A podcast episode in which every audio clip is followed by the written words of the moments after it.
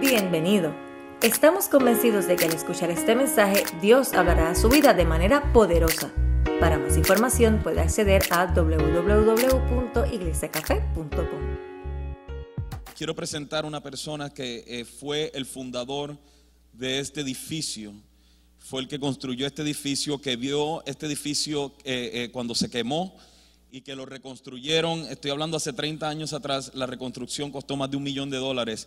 Y fue, la, y fue el pastor que estaba al frente de eso, el que un millón de dólares hace 30, un millón de dólares ahora es mucho, imagínense hace 30 años atrás, cuando este edificio fue construido. Y él quiso venir y ver lo que Dios está haciendo porque él escuchó eh, eh, eh, de que Dios estaba haciendo algo impresionante en nuestra comunidad y, en el edificio que ellos construyeron.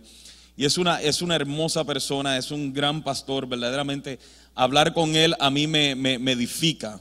Y yo quiero que ustedes le den un aplauso fuerte al pastor Casey Perry. Come on, pastor.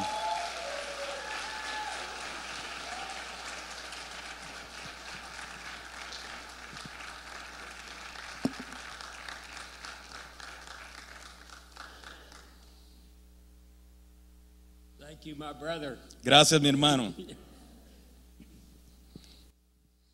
Folks, I stopped by today to tell you something Yo, yo me pa- paré por aquí hoy para decirles algo. De Jesus was Jesus loves you, que Cristo te ama and I love you too. y yo también te amo. What a blessing it is to be here. Qué bendición es estar aquí. I used to dream of this place being a mission sending place. Yo, yo soñaba con que este lugar fuera un lugar que enviamos, enviábamos misioneros. And your pastor has told me about your worldwide mission vision. Y, y el pastor nos ha dicho acerca de la visión que ustedes tienen para alcanzar el mundo. During the 1990s, En los noventas, God blessed in a wonderful way. Dios nos bendijo una, una manera maravillosa.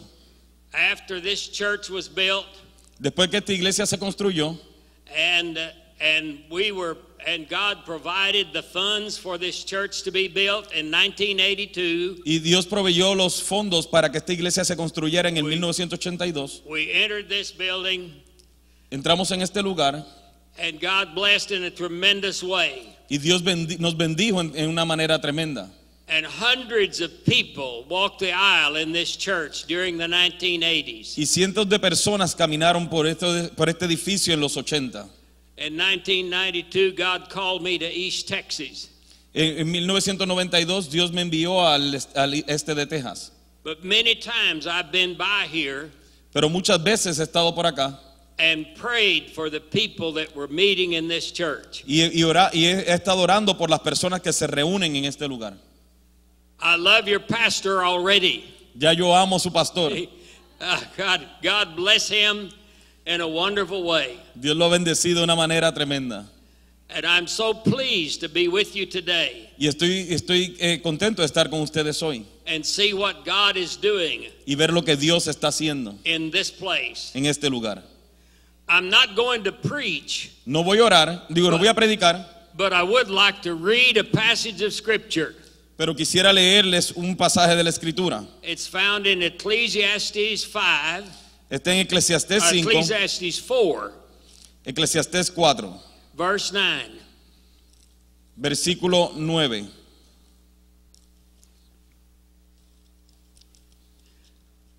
Verse 9 Two are better than one because they have a good reward for their efforts. Dice, mejores son dos que uno porque tienen mejor paga de su trabajo.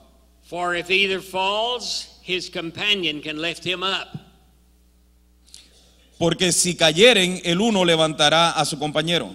But pity the one who falls without another to lift him up. Pero hay del solo que cuando cayeren no habrá segundo que lo levante. And if two lie down together, También si dos durmieren juntos, they can keep warm. se calentarán mutuamente. But how can one person alone keep warm? Mas ¿cómo se calentará uno solo? And if someone, if somebody empowers one person, Y si alguno prevaleciere contra uno, two can resist him. dos le resistirán. A crowd of three strands is not easily broken. y cordón de tres dobleces no se rompe pronto. Dear brothers and sisters, Hermanos y hermanas, God has brought us to such a time Dios nos ha traído a un tiempo that we need to start tying the three cords. que tenemos que comenzar a entrelazar los tres cordones. And in spite of what the media might say, Y, y- y- y- y- y sin importar lo que la, la prensa dice, las noticias dicen, we need to walk together tenemos que caminar unidos in love en amor and tell people that Jesus loves them. y decirle a la gente que Jesús los ama And may God bless this congregation y que Dios bendiga esta congregación, as you do just that. así como usted lo, como usted lo hace. We're going to have a good time together here today. Vamos a tener un buen tiempo hoy. I've already been, been blessed by the singing. Ya yo he sido bendecido por la alabanza. And my Hispanic friends tell me that Spanish is the heavenly language. Y, y me dicen mis los hispanos, amigos, que el español es el lenguaje del cielo. And after hearing today, I believe them. Y después de escucharlo hoy, yo lo creo. What a blessing it is.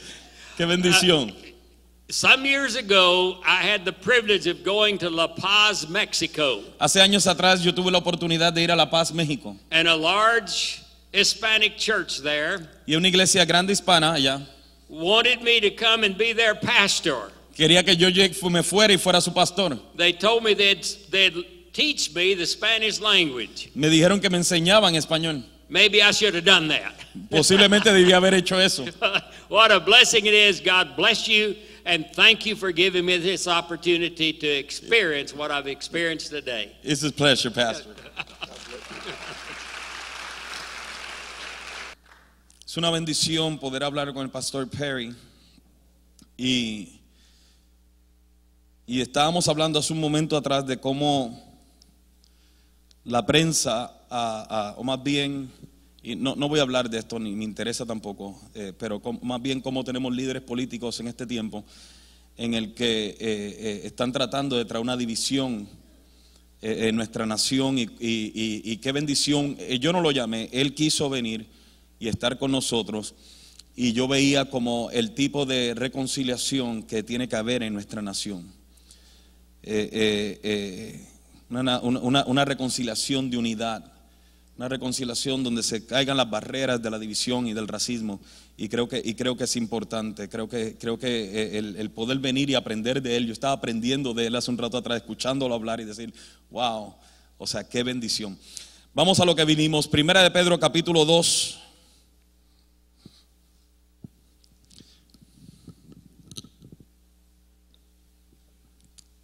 Como ya saben, estuve de vacaciones. Tomé mi primera semana de vacaciones. Y, y fue, fue un buen tiempo para descansar. Eh, me decía Miguel ayer que me llamó, me dijo, es que usted necesita más vacaciones, pastor, porque nosotros no somos fáciles. Y yo le dije, eso es muy cierto. Necesito un sabático, es lo que necesito. Primera de Pedro capítulo 2, versículo 1. Dice, desechando pues toda malicia, todo engaño, hipocresía, envidias y todas las detracciones, desea como niños recién nacidos la leche espiritual no adulterada, para que por ella crezcáis para salvación. Si es que habéis gustado la benignidad del Señor, acercándoos a Él, piedra viva, desechada, ciertamente por los hombres, mas para Dios escogida y preciosa. Vosotros también, como piedras vivas, sed edificados como casa espiritual y sacerdocio santo, para ofrecer sacrificios espirituales aceptables a Dios por medio de Jesucristo, por lo cual también contiene la escritura, he aquí pongo en Sión la principal piedra del ángulo, escogida, preciosa, y el que creyere en él no será avergonzado. Para vosotros, pues, los que creéis, Él es precioso, pero para los que no creen, la piedra que los edificadores desecharon ha venido a ser cabeza, ha venido a ser la cabeza del ángulo. Y piedra de tropiezo y roca para hacer, porque tropie, para, hacer caer, y roca que hace caer, porque tropiezan en la palabra, siendo desobedientes a lo cual fueron también destinados. Mas vosotros sois linaje escogido, real sacerdocio, nación santa, pueblo adquirido por Dios, para que anunciéis las virtudes de aquel que os llamó de las tinieblas a su luz admirable. Vosotros que en otro tiempo no erais pueblo, pero que ahora sois pueblo de Dios. Que en otro tiempo no habíais alcanzado misericordia, pero ahora habéis alcanzado misericordia. Padre, permite, Señor amado, que tu palabra nos ministre. Que tu palabra, Señor amado, nos edifique, nos confronte y nos forme, Señor. Permite, Señor amado, que lo que has comenzado ya se complete. En el nombre de Jesús. Amén. Si usted está aquí y, usted supone que esté en su clase de nuevos comienzos, por favor, vaya saliendo a su clase. Su maestro le está esperando. Eh, estamos hablando de esta serie de mensajes, esta vida mía, y estamos hablando de aquellas cosas que nos distraen eh, o limitan de disfrutar esta vida que tenemos en Cristo Jesús. y yo considero esta serie muy importante eh, eh, porque en realidad no solamente las personas como yo que estuve en drogas y adulterio y todo este asunto, sino aún aquellas personas que vivieron una vida vivieron una vida moralmente sana, vivieron una vida bastante bien o como le quiera llamar, todos nosotros que hemos experimentado la salvación por medio de Jesucristo y por medio del Evangelio, todos nosotros debemos vivir una vida genuinamente agradecido con el Señor.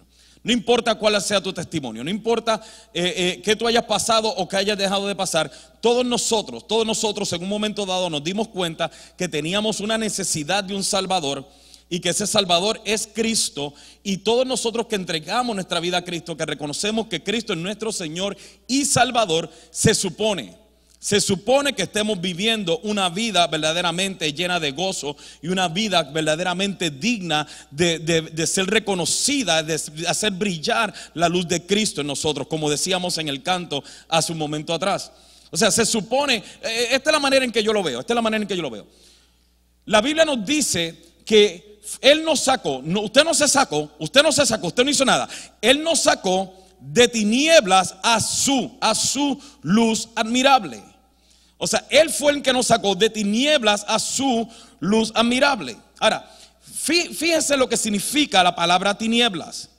En griego la, palabra tinieblas significa scotos, que significa oscuridad física o moral, ignorancia de lo divino y de la responsabilidad humana, y también significa el vivir en la consecuencia de la miseria. O sea que en un momento dado en su vida y la mía, no importa si no estuviste en droga, no importa si no estuviste en adulterio, no importa si no viviste nada de eso, aunque hayas tenido una vida que fuiste cuatro puntos en la escuela, eh, eh, que, fuiste un buen hijo, una buen hija, un buen esposo, todos nosotros en un momento dado en nuestra vida vivimos en una oscuridad física o moral. En un momento dado de nuestra vida vivimos en la ignorancia de lo divino. A, me fascina cuando alguien viene y dice, eh, es que yo no necesito eh, eh, ir a la iglesia porque yo no le hago daño a nadie. Yo no he matado a nadie. Yo no, o sea, yo, yo no tomaba, yo no fui drogadicto. Y pensamos que, o hay personas que piensan que el hecho de que no le hayan hecho daño a nadie significa que no tienen necesidad de un Salvador. Bueno, parte de lo que es tinieblas es ignorancia de lo divino. Lo que significa de que si todavía tú no has venido al conocimiento de quién es Cristo, aunque tú sientas de que el hecho de que no hayan matado a nadie, que te felicito, gloria a Dios, pero el hecho de que tú sientas de que viviste una vida moralmente, el ignorar lo divino, el ignorar la grandeza de quién es Cristo, es suficiente para vivir en tinieblas. El vivir en la consecuencia de la miseria es vivir en tinieblas. Sin embargo, la Biblia nos dice de que Él vino con el fin de sacarme de la consecuencia de mi miseria, de la ignorancia de lo divino. Él vino para sacarme de la inmoralidad en la que vivía y traerme ahora a su luz admirable.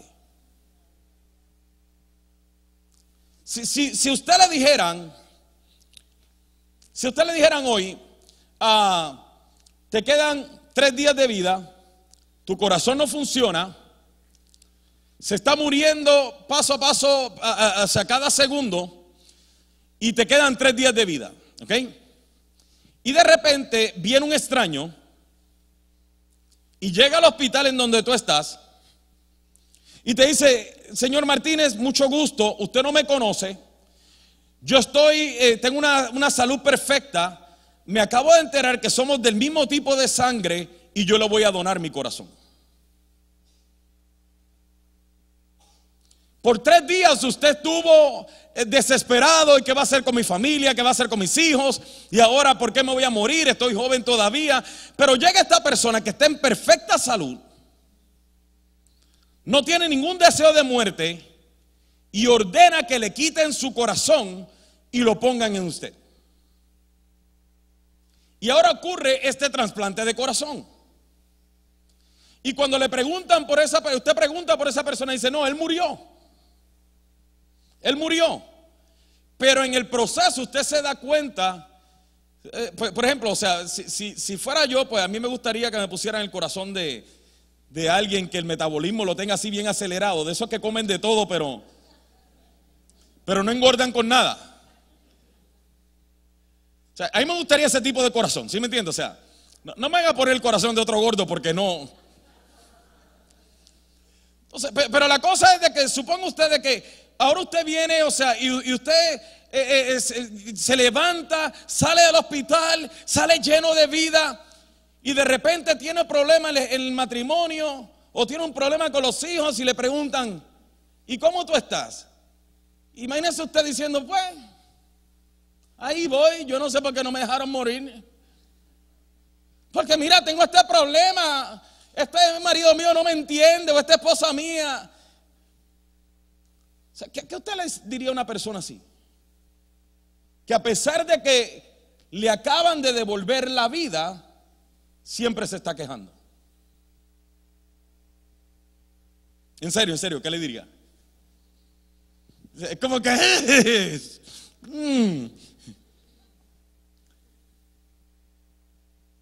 O, no fuera usted diciendo, es verdad que estoy pasando por esta situación, es verdad que estoy pasando por esta, o sea, por este problema, pero hey, tengo vida.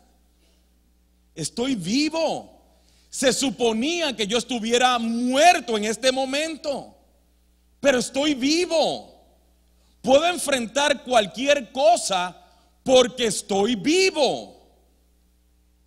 ¿No debiera ser esa la actitud? ¿No debe ser esa la actitud en la que vivimos como cristianos? Si entendemos que pasamos de muerte a vida, de tinieblas a su luz admirable, ¿no se supone que usted y yo estamos diciendo, yo puedo enfrentar cualquier cosa? Me duele, pero estoy vivo.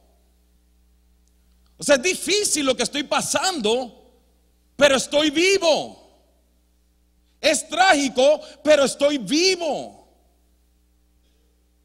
Y el problema en este tiempo es que muchos de nosotros no vivimos meditando en el Evangelio lo suficiente como para agradecer cada día de vida y de existencia que nosotros tenemos.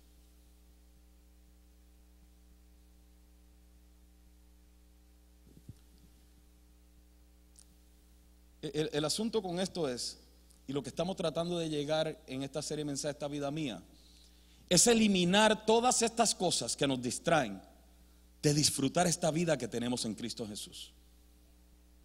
Eliminar, o sea, lo, que estamos hablando no estamos hablando de cosas para criticar. Cuando hablamos de la carne es para eliminar, es para traer conciencia a nuestras actitudes carnales que nos limitan de poder disfrutar a Cristo. Cuando hablamos acerca de la duda, de la incredulidad, de la autosuficiencia, es para, buscar eliminar o traer conciencia de estas cosas, para nosotros ir eliminando todas estas cosas que no nos permiten disfrutar esa vida, o sea, que tenemos, porque tenemos una nueva vida, un nuevo corazón. Hemos pasado de tinieblas a luz. Y una de las cosas que he hablado antes y hablé a principio del año 2015, hablé en toda una serie de mensajes, pero que entiendo que es importante volverlo a traer, que nos limita de disfrutar la vida en Cristo Jesús, es la idolatría, que es lo que quiero hablar hoy. La semana antipasada hablé acerca de la duda, pero hoy quiero hablar acerca de la idolatría. Eh, eh, eh, algo que, me, que me- llamó la atención fue cuando, cuando estuvimos en la India, yo estaba predicando, la primera noche que llegué, estábamos predicando y yo veía que los hindúes pasaban. Y pasaban a que llorara por ellos y a que oráramos por ellos. Y, y me llamó la atención el hecho de que, o sea, eh, imagínense, la primera noche llego a la India, pasan más de cientos de, de hindúes y musulmanes y, y todo lo demás, y yo estoy orando por ellos y yo sentía, wow, qué tremendo mensaje. O sea, yo me sentía bien conmigo mismo, o sea, yo decía, wow, hasta los hindúes venían a Cristo. Y de repente me dieron una grave noticia. Y en la noticia que me dieron fue que camino al, de nuevo al hotel, o sea, yo pensaba que había tenido un éxito tremendo y me dice la hermana Lata, me dice, eh, los hindúes siempre van a pasar a que tú eres por ellos. O sea, me, explotaron la, me explotaron la bomba. Fue como que me, me- me- yo, yo estaba en el pedestal y le metieron una patada al pedestal y dijeron, bájate de ahí.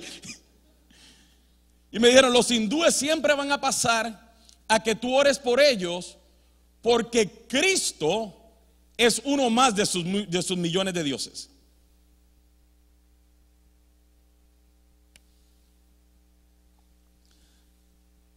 Y, y- y uno dice, oh, que idólatras. Ahora, yo te pregunto esto, ok. Si Cristo es mi Dios, pero tengo tres millones más de dioses, ¿es idolatría? ¿Sí o no? Ok. Si Cristo es mi Dios y tengo diez dioses más, ¿es idolatría? Ok.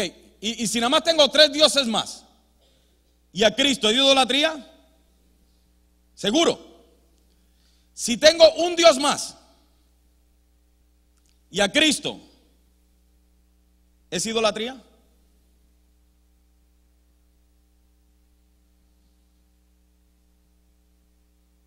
Sea que si yo tengo un solo Dios más y a Cristo sigue siendo idolatría. Es por eso que cuando nosotros le entregamos nuestra vida a Cristo, confesamos que Él es nuestro único y suficiente Salvador. Diga conmigo, único y suficiente. Nunca se olvide esa palabra, único y suficiente.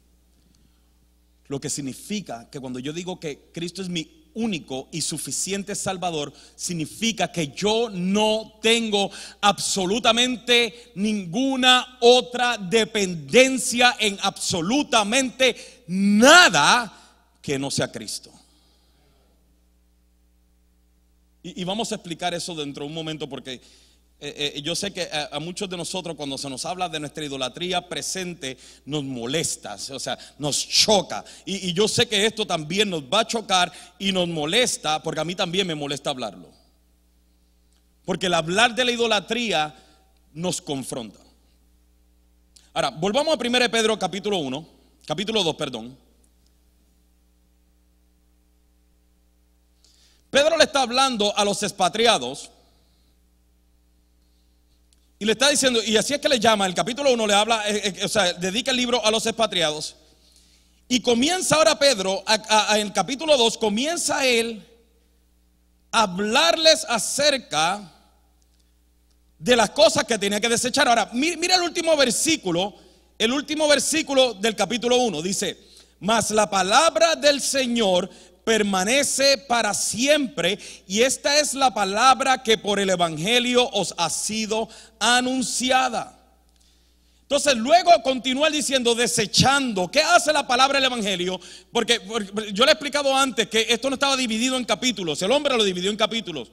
Ahora, eh, esta es la continuación. La palabra del Evangelio que produce en la vida de una persona. Lo produce a que deseche pues toda malicia, todo engaño, toda hipocresía, toda envidia y todas distracciones. digo, detracciones.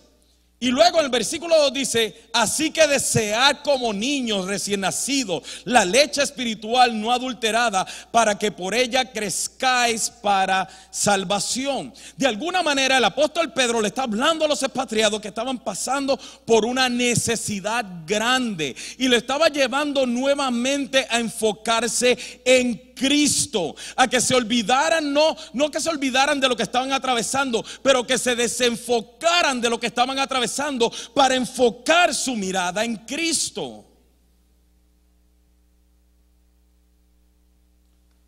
En otras palabras le está diciendo, anhelen la leche no adulterada para que crezcan en salvación, para que crezcan en el conocimiento de Cristo.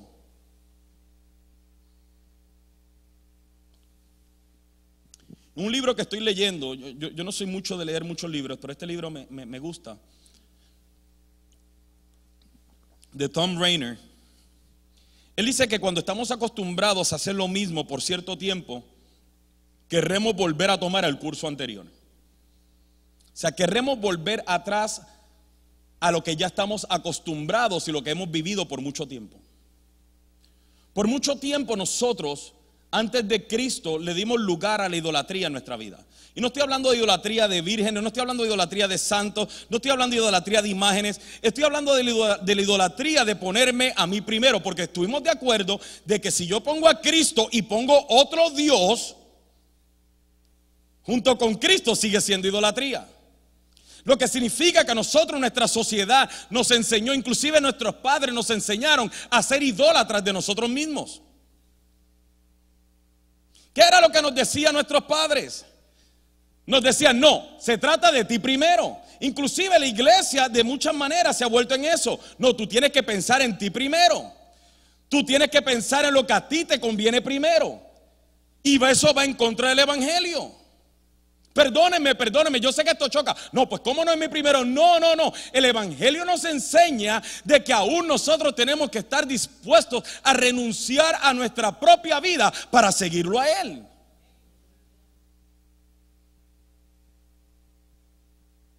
Entonces, si tú te pones tú primero, estás diciendo de que tú adoras a Cristo más a ti.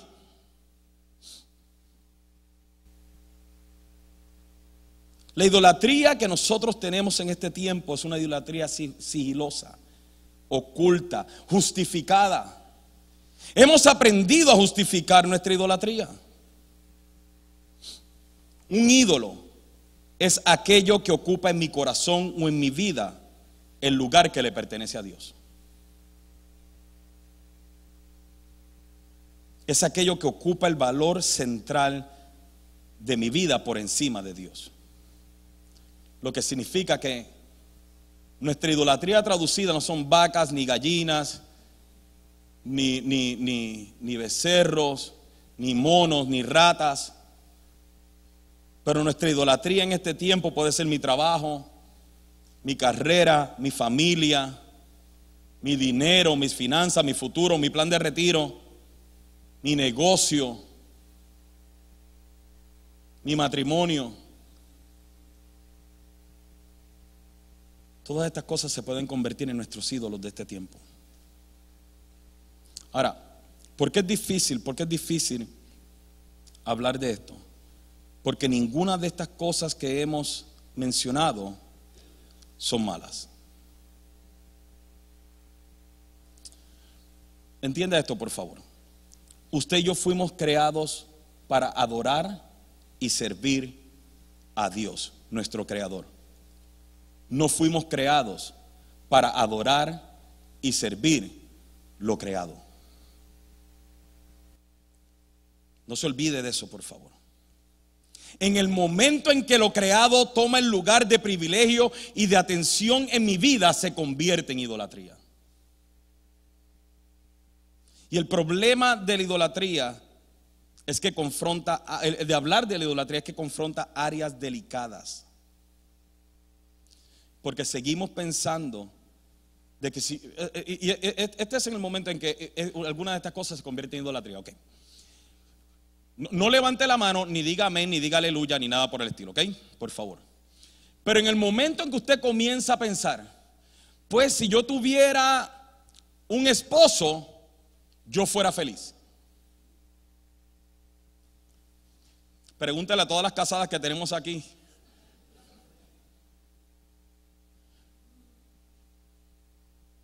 O, si yo tuviera una esposa, entonces yo fuera feliz. O si yo tuviera 3 millones de dólares, entonces eh, yo estaría bien.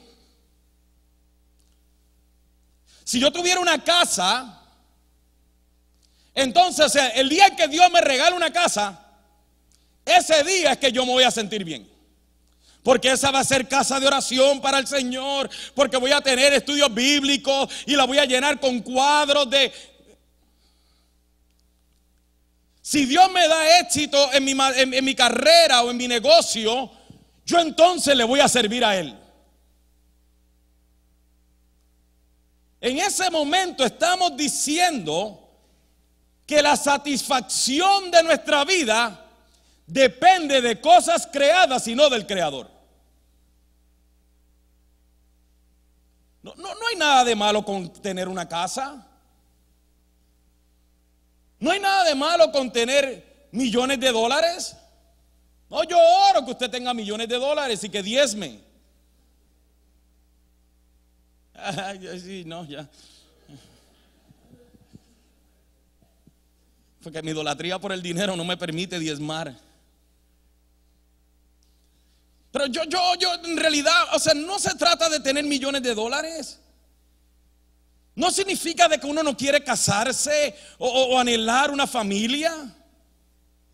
Pero lo cierto es que depender de eso para sentirnos llenos o satisfechos es idolatría. Y lo triste es que nada de eso tiene la habilidad de llenarte genuinamente. ¿Y qué es lo que sucede cuando pierdes algunas de esas cosas? Entonces te sientes vacío porque dependiste de eso para que te llenara. Mire, primera, eh, perdón, Romanos capítulo 1. Romanos capítulo 1. Vaya conmigo.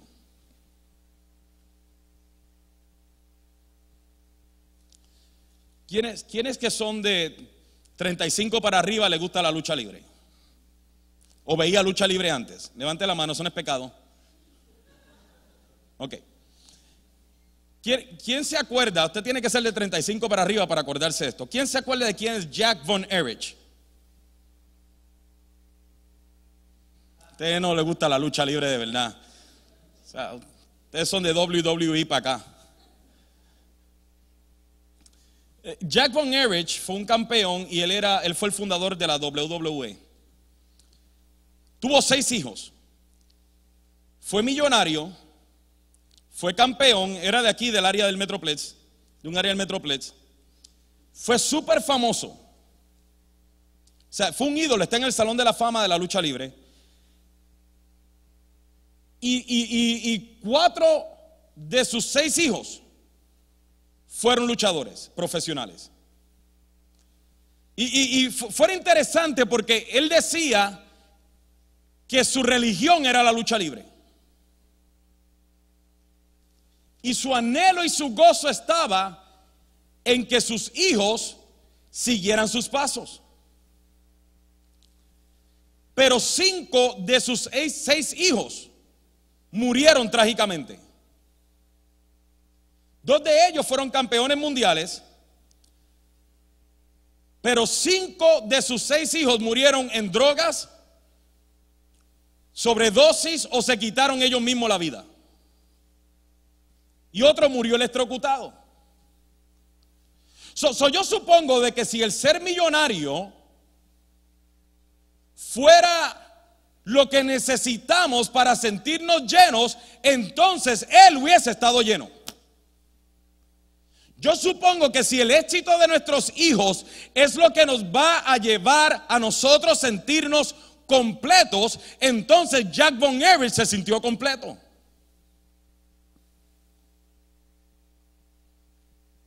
pero tuvo todo lo que muchos de nosotros hemos puesto como ídolos, pero no fue lleno porque los ídolos te traen una satisfacción temporera, pero nunca una eterna. La casa, luego que entras, te emocionas con la casa y dices, wow, tremenda casa y gloria a Dios. Y testifica, y Dios me bendijo con una casa y esto, lo otro, y gloria a Dios por la casa. Pero la casa nunca te proveerá una satisfacción genuina. Problema con los ídolos es que dependemos de ellos para que nos llenen. Pero nunca, nunca tendrán la habilidad de hacerlo. Romanos capítulo 1. Versículo 18 dice, porque la ira de Dios se revela desde el cielo contra la impiedad e injusticia de los hombres que detienen con injusticia la verdad. Porque lo que de Dios se conoce le es manifiesto, pues Dios se lo manifestó. Porque las cosas invisibles de su eterno poder y deidad se hacen ciertamente visibles desde la creación del mundo, siendo entendidas por medio de las cosas hechas de modo que no tienen excusa. O sea que cuando yo veo lo creado, yo no tengo excusa para decir y reconocer que Él es Dios. De esto, Dios toma su creación para revelarnos que Él es Dios. Pues habiendo conocido a Dios, no le glorificaron como a Dios, ni le dieron qué ni le dieron qué, sino que se envanecieron en sus razonamientos y su necio corazón fue entenebrecido, profesando ser sabios, se hicieron necios y cambiaron la gloria del Dios incorruptible en semejanza de imagen de hombre corruptible, de aves, de aves, de cuadrúpedos y de reptiles, por lo cual también Dios los entregó a la inmundicia en la conscupiscencia de sus corazones, de modo que deshonraron entre sí sus propios cuerpos. Versículo 25 es importantísimo, ya que cambiaron la verdad de Dios por la mentira. ¿Cómo fue que cambiaron la verdad de Dios por la mentira? Honrando y dando culto a las criaturas antes que al Creador, el cual es bendito por los siglos. Amén.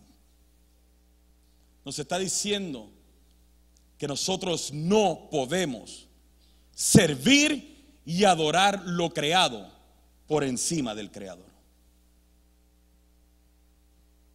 Y nuestra sociedad y la religión y la iglesia y los predicadores hemos enseñado que tenemos que preocuparnos más por lo creado que por el creador.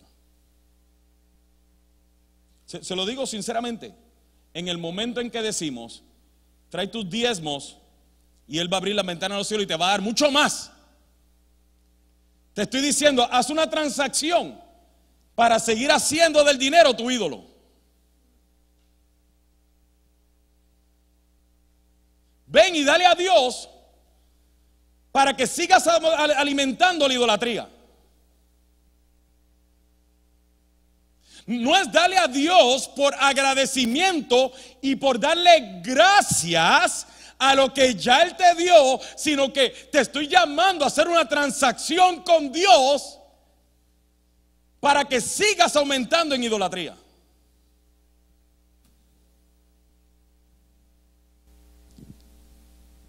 Ahora, con esto el asunto, y, es que es donde se pone ya mejor el mensaje, ¿ok? Con esto no estoy diciéndolo para que nos sintamos mal o que nos sintamos que no somos buenos cristianos o que no amamos a Dios, porque mucho de la idolatría que se produce en los corazones no es por tener un corazón malvado, sino que se producen corazones que tienen una necesidad y una sed genuina de respuestas. La mayoría de la idolatría se produce cuando las personas necesitan respuestas y no las encuentran. E- Eso fue lo que pasó en Éxodo 2.33. Vaya a Éxodo 2.33 conmigo, por favor.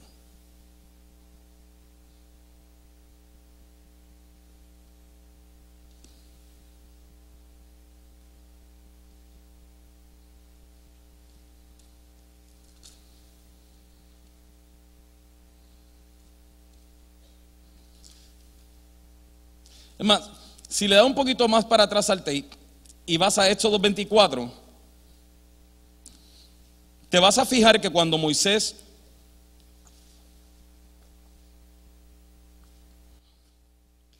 le habla al pueblo de lo que Dios le había hablado, mire lo que dice el versículo 3. Y Moisés vino y contó al pueblo todas las palabras de Jehová y todas las leyes, y todo el pueblo respondió a una voz y dijo, haremos todas las palabras que Jehová ha dicho.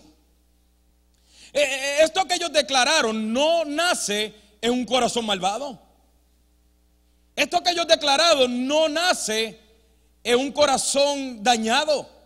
Nace un corazón sincero de la creación, tener un genuino anhelo de adorar a Dios.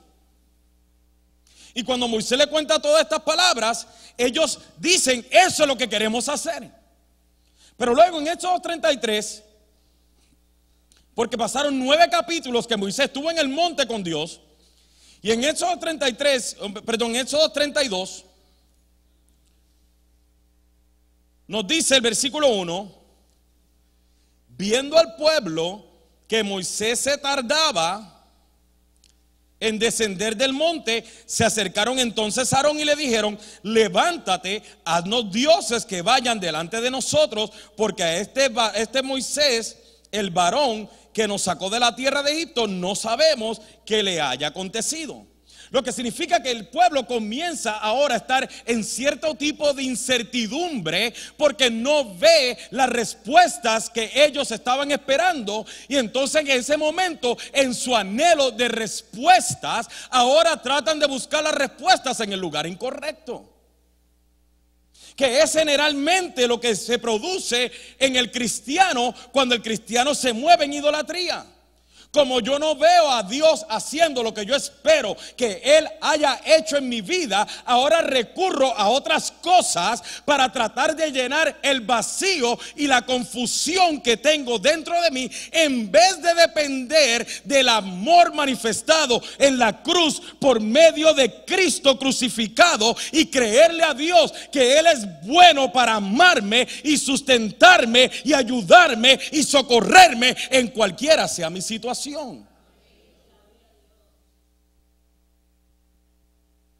Pero en el momento ahora que me comienza a ir mal la cosa, se me hace fácil, como dijo Tom Rainer, volver a lo acostumbrado. ¿Por qué usted cree que el pueblo, luego de haber sido liberado de la esclavitud y están en el desierto, siempre querían volver a la esclavitud? Porque era lo que ellos estaban acostumbrados.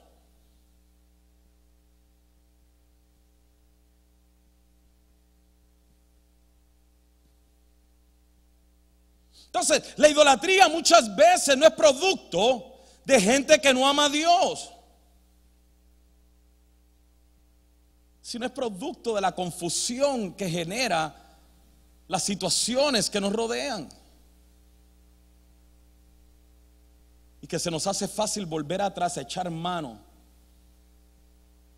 de aquello que sentimos que produce llenura y, la cuestión es que lo hacemos en lo que recibimos respuestas.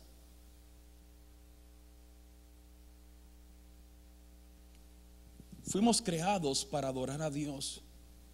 Fuimos creados para servir a Dios. Pero fácilmente nos podemos desviar a adorar otras cosas que pensamos que pueden producir o traer paz a nuestras vidas. Agustín dijo, nuestros corazones no tendrán descanso hasta que, hasta que busquemos descanso solo y únicamente en Cristo. Me fascinó, me fascinó. Nuestros corazones nunca tendrán descanso hasta que busquemos descanso solo y únicamente en Cristo. Cristo lo dijo diferente.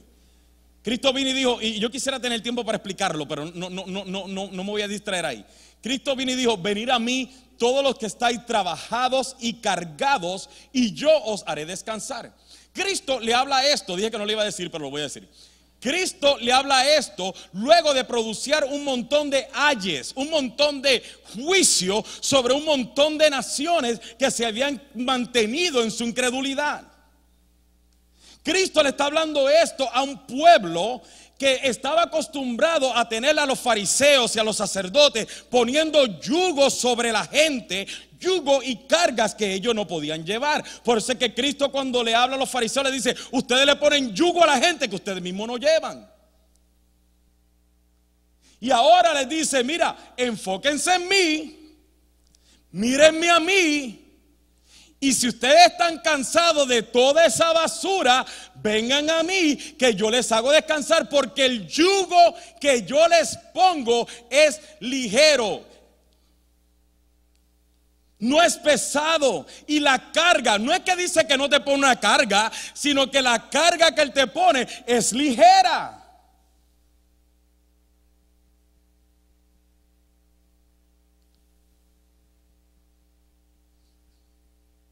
Y, yo me pregunto, ¿estamos cansados?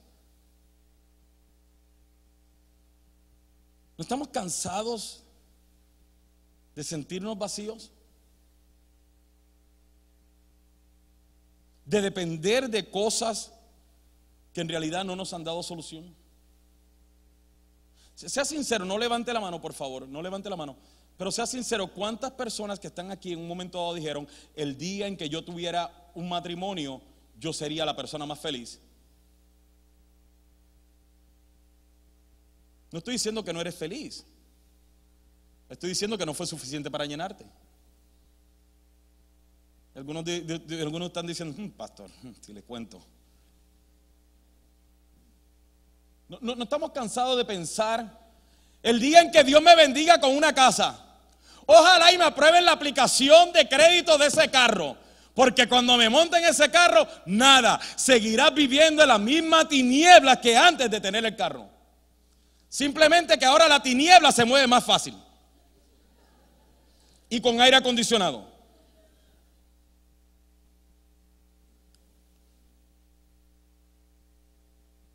El día en que yo tenga hijos. oh, man. Entonces, la pregunta nuevamente es, ¿no estás cansado de depender de cosas que no son la solución? ¿No estás cansado y cargado de tener expectativas y recibir respuestas vacías? Entonces ven a Cristo. Parece un infomercial, ¿verdad? ¿Estás cansado de vivir la vida en que llevas? ¿No estás agotado ya de depender de cosas que son vacías? Ven a Cristo entrégale tu vida a Cristo. Por solamente traer tus diezmos y ofrendas, te bendecimos.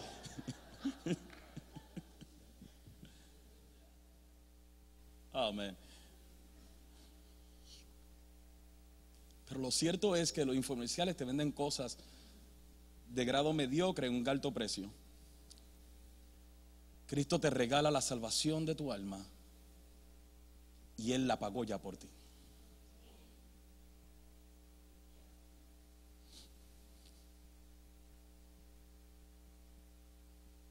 Cristo es la solución. Mire, ya, ya voy a terminar, ya voy a terminar. No todavía. Usted puede sentarse aquí y decir, no, pastor, yo, no estoy de acuerdo con eso porque yo amo a Cristo. Y yo no tengo ningún tipo de idolatría. Ok, yo quiero hacerte unas preguntas, unas, preguntas que, yo, que tú, eh, eh, si, si, no le prestas atención a nada más, por lo menos esto sí. Hazte estas preguntas y contéstate a ti mismo, si posiblemente, no estoy diciendo que esto nos hace idólatras, pero si posiblemente se pueda estar generando una actitud de idolatría en nosotros, ¿ok? Vamos, a hacer nuestras preguntas y contéstatelas internamente. ¿Qué es lo más que me preocupa en la vida?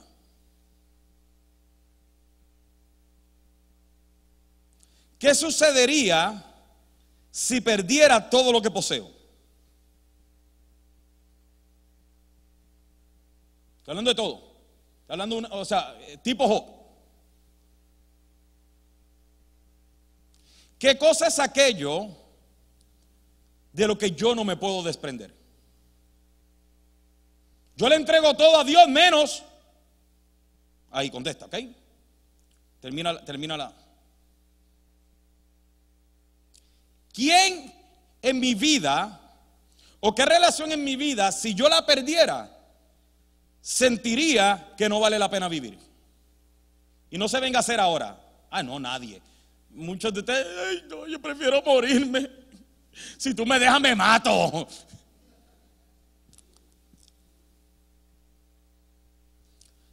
¿Cómo quiero ser recordado en la vida?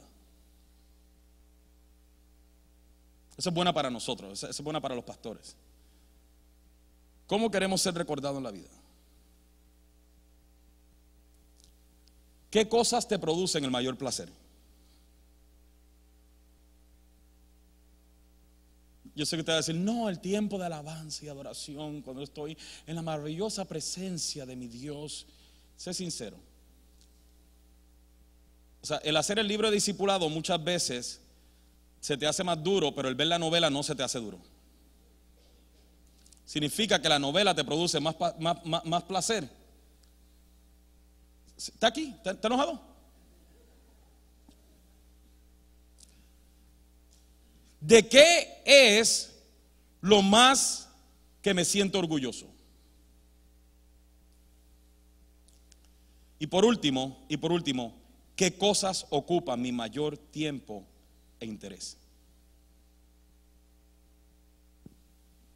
Contéstate esas preguntas y no significa que el contestar esas preguntas de una manera u otra te hace idólatra, pero el contestarte estas preguntas te puede llevar a analizar si posiblemente hemos levantado ídolos en nuestra vida. Nos pueden revelar si tenemos algún tipo de idolatría. Ahora, ahora, ahora, ahora. ¿Significa que el dinero es malo? Pero el amor al dinero sí lo es. Porque el amor al dinero revela que nuestro dinero es nuestro ídolo. ¿Significa que el tener posesiones es malo? No. Pero el valorar las posesiones más que a Cristo es idolatría. ¿Significa que el tener familia es malo?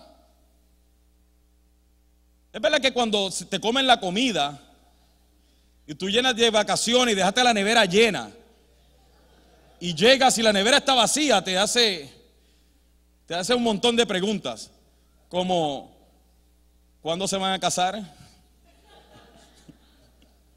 Para que ahora me traigan los nietos a comerme la comida también. Pero tener familia no es malo. Pero el amar a la familia más que a Cristo es idolatría. El trabajar no es malo. Pero el amar el trabajo más que a Cristo es idolatría. ¿Y cómo sé entonces que corro el peligro de hacer de estas cosas mi ídolos? Quien único te lo puede contestar eres tú. Y tienes que preguntarte si valoramos algunas de estas cosas más que a Dios. Si disfrutamos algunas de estas cosas más que a Dios. Si nos interesan estas cosas más que Dios. Si nos esforzamos más por estas cosas que por hacer la voluntad de Dios.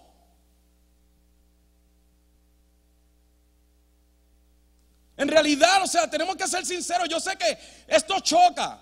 Porque no hay nada de malo en trabajar, no hay nada de malo en tener una carrera, no hay nada de malo en el ministerio. Muchas veces para los ministros el ministerio puede ser nuestro ídolo. No hay nada de malo con nada de esto. Pero en el momento en que dependemos de esto y nuestro esfuerzo, nuestro enfoque, nuestro tiempo lo dedicamos más a estas cosas que a Dios, entonces sí es idolatría. Y lo triste y terrible de, lo- de la idolatría, y lo vuelvo a repetir, es que buscamos la idolatría o recurrimos a la idolatría para que nos dé identidad. Y como la idolatría no tiene la habilidad de dar mi identidad, lo que sucede es que entonces me roba el gozo, me succiona el gozo de mi vida.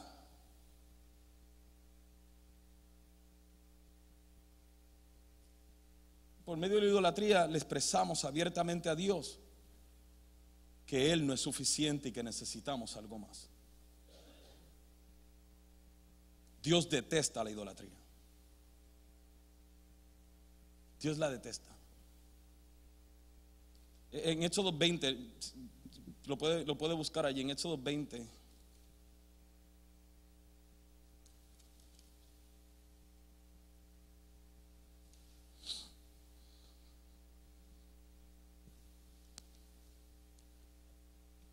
Dice el versículo 4, no te harás imagen ninguna semejanza a lo que está arriba en el cielo, ni abajo en la tierra. Todos ustedes saben esto.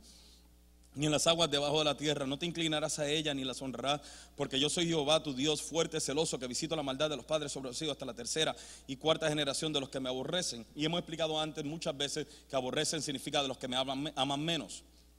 Pero el versículo 6 es un versículo que generalmente no lo, no, no, lo, no lo mencionamos. Dice, y hago misericordia a millares de los que me aman y guardan mis mandamientos. En otras palabras, en otras palabras, Dios está llamándonos a conciencia.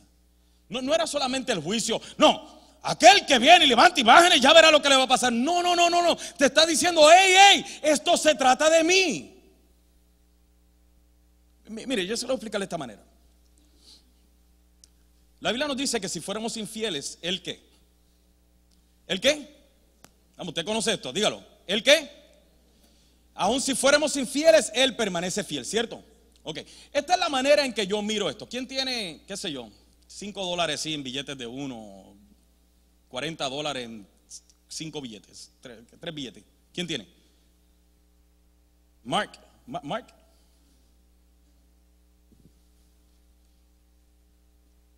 Está bien, esto, esto, esto me da a ir a, a, Taco Cabana. Ven por aquí, papi. Pasa por aquí. Toma, toma tu dinero, porque yo soy pastor y tú sabes lo que pasa que los pastores nos fascina pedir dinero.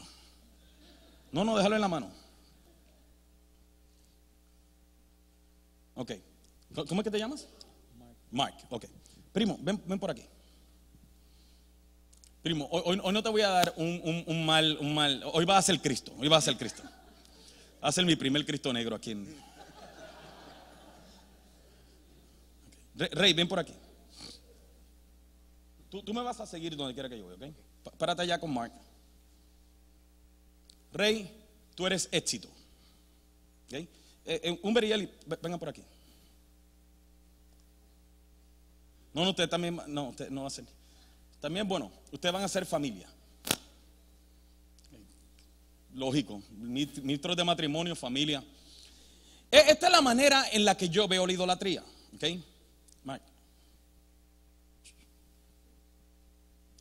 Es, exacto. ¿Qué, ¿Qué, es lo que nosotros hacemos? Tenemos una necesidad y vamos tras el dinero. Y una vez que ahora Mientras tanto, Cristo está tratando de llamar nuestra atención.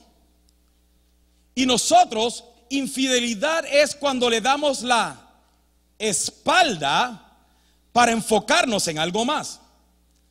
Y dice que aunque nosotros le damos la espalda a Cristo, Él sigue pegado con nosotros.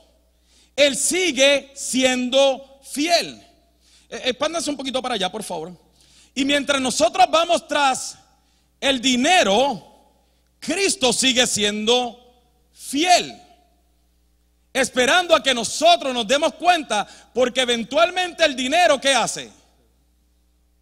Se va, no te vayas muy lejos, si no me quedo con tu dinero. Siéntate ahí. El dinero se va. ¿Y qué tendemos a hacer nosotros ahora? Que como ahora el dinero se va, Ahora necesitamos otra razón para adorar, porque usted y yo fuimos creados para adorar a Dios y servir a Dios. So cuando el dinero ahora ya no es un obstáculo o lo obtengo, entonces ahora ¿qué recurro? A mi propio, a mi, a mi próximo ídolo. Y mientras tanto, ¿qué hace Cristo? Sigue fiel esperando que nosotros entendamos que todo esto se trata de Él. Pero luego, ¿qué sucede? que el éxito también tiene su fecha de caducación. Y luego que el éxito se va, recurro a mi próximo ídolo, que en este caso no estoy diciendo en este orden, pero en este caso es familia. Y ahora Él es mi ídolo, pero mientras tanto, Cristo sigue siendo fiel. Entonces, ¿qué pasa? Cuando comienzo a tener problemas en el matrimonio, ahora me quedo buscando qué otra cosa pueda ser mi ídolo. Este es el problema de la idolatría. Es el depender, el dinero no es malo, el éxito no es malo, la familia no es mala, pero el problema de esto es de que en el momento en que yo voy tras ello, le doy la espalda a Cristo. ¿Cuántos de ustedes, padres, nos duele en el alma? No te vayas, Mark. He terminado contigo. Estás en café, Mark. Aquí, aquí, aquí así está, este asunto es así. ¿Cuántos de ustedes le duele el alma cuando ve a un hijo en las drogas? ¿A cuánto le duele el alma? ¿Por qué? Pero si tú le dices al nene, papi, papi, no, no fumes marihuana, papi, no, no, ¿qué te dice? Ay, no seas anticuado. Ay, esta es mi vida. Yo hago con mi vida lo que yo quiero. Así que, pero para él la marihuana o la droga, lo que sea, el alcohol, le está produciendo cierto nivel de que de satisfacción temporera. Pero usted ha vivido un poquito más. Y usted ha sabido la consecuencia de la droga. Y usted sabe que el desenlace de esa historia puede ser cárcel, puede ser muerte, puede ser miseria. Y a usted le duele el alma de ver a un hijo perdido porque usted conoce el desenlace de la historia. De la misma manera, a Dios le duele el alma cuando ve que vamos tras ídolos que generalmente nos llevarán tras la miseria. Que generalmente nos llevarán a la desilusión. Y por eso es que aunque somos infieles, Él permanece fiel. Ven, venga. Entonces, pastor, ¿cuál es el orden correcto? Párate aquí, Marco. El orden correcto es nosotros todo el tiempo seguir a Cristo. Y cuando seguimos a Cristo, las bendiciones que hacen nos siguen, ¿cierto? Entonces, ¿qué sucede cuando seguimos a Cristo? Dame el dinero. la bendición de esto es que cuando seguimos a Cristo, no necesito todo esto. Porque con Cristo la bendición de Jehová es la que enriquece y no añade tristeza con ella.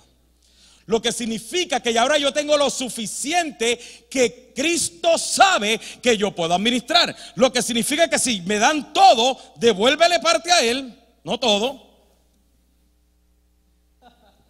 Porque Él sabe cuánto yo puedo administrar. Él sabe lo que es la bendición para mí. Y posiblemente aquella otra persona le da mucho más en abundancia porque Él tiene un plan perfecto para esto. Pero mientras yo lo estoy mirando a Él, a mí no me interesa cuánto tiene aquel, qué carro está manejando aquel, qué casa se compró aquel, porque cuando yo lo tengo a él, yo sé que lo tengo.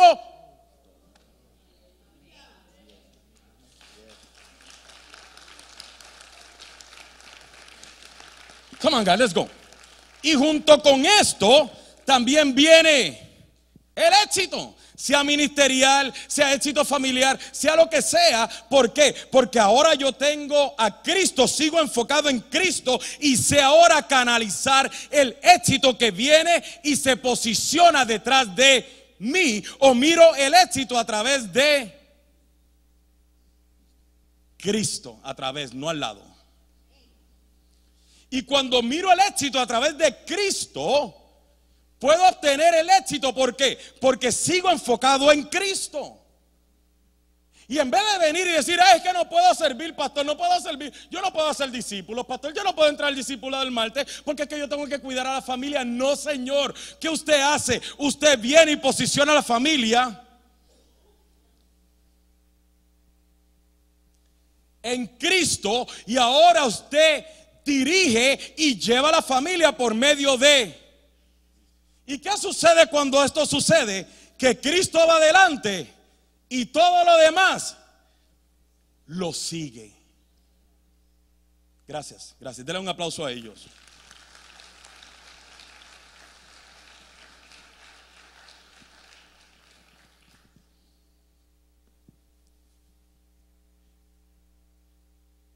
Por eso es que a Dios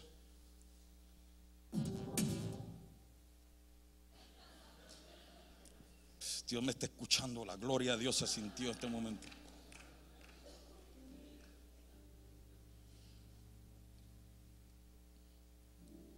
Por eso es que a Dios le duele el alma.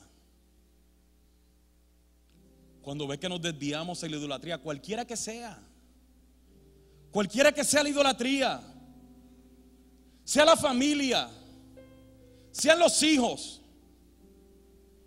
sea el dinero, sea el éxito, sea el ministerio. A Dios le duele el alma. Porque Él sabe que ninguna de esas cosas nos llenará ni tienen la habilidad de llenarnos.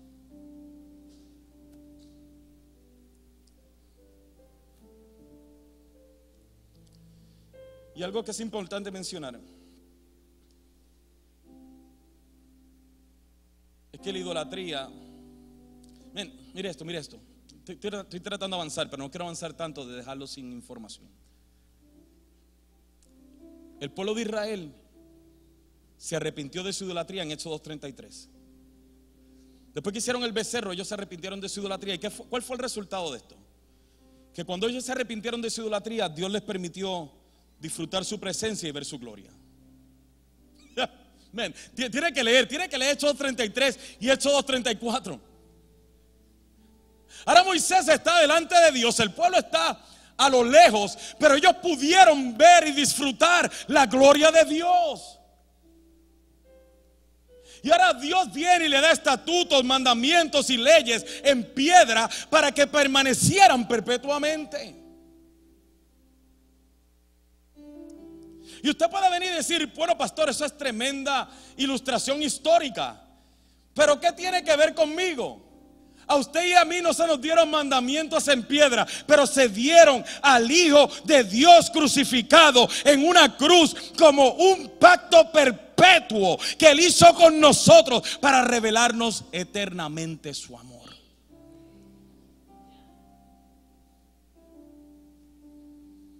Yo sé que muchos de ustedes posiblemente este día dicen, no, sí, es verdad lo que el pastor dice, pero, pero la verdad el caso, yo hasta que no tenga la casa, no voy a ser feliz.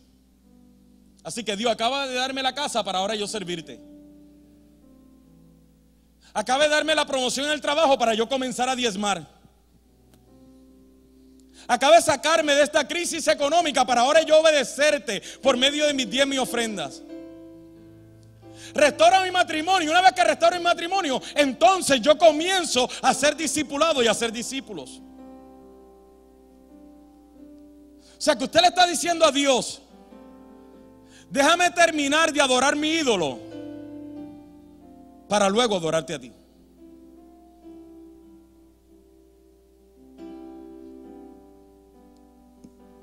Entonces, ¿cómo vencemos la idolatría? La idolatría no puede ser eliminada ni destruida solamente por decir, Ay, yo, ya yo voy a renunciar a la idolatría. No funciona de esa manera. Solamente eso te llevará nuevamente a, nuevos ídolos.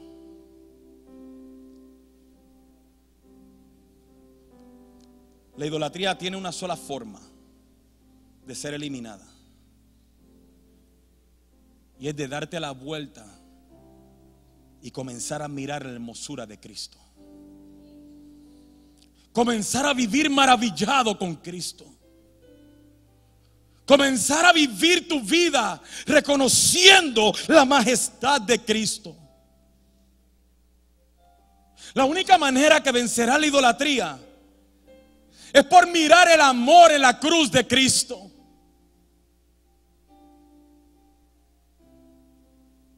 Esta es la única manera. Es mirando a Cristo.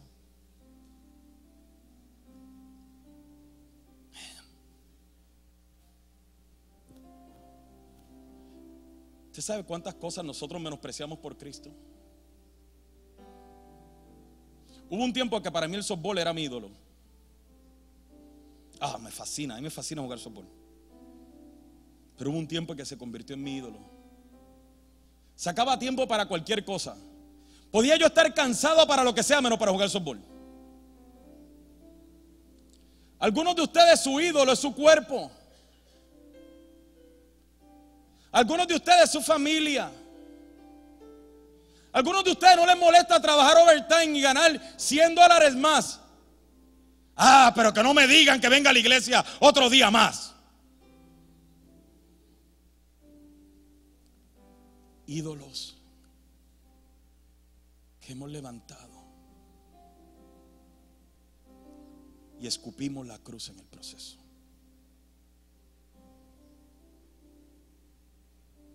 ¿Cuándo vamos a eliminar esos ídolos de nuestra vida?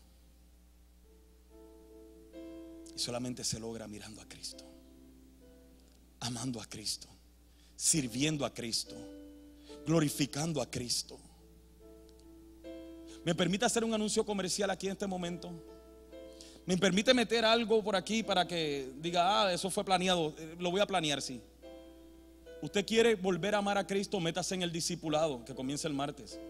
Entre en el discipulado y tenga esa, esa, esa rutina diaria, ese ejercicio diario de escudriñar la palabra con nosotros. Y usted verá cómo usted vuelve a amar a Cristo. Usted verá cómo usted vuelve a meterse con Cristo, a admirar a Cristo, a glorificar a Cristo. No puedes seguir dependiendo de venir los domingos, sentarte aquí una hora, escucharme gritar, para entonces venir y decir, voy a erradicar la idolatría de mí. No funciona.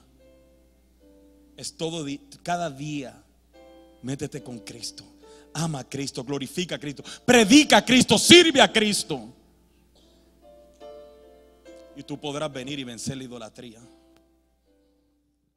Así como ha sido de bendición para ti, te exhortamos a que puedas bendecir la vida de otro. Recuerda, existimos para ser discípulos y hacemos discípulos para hacer la diferencia. Si deseas saber más acerca de Iglesia Café o dar alguna donación, puedes hacerlo a través de nuestra página de internet a www.iglesiacafé.com.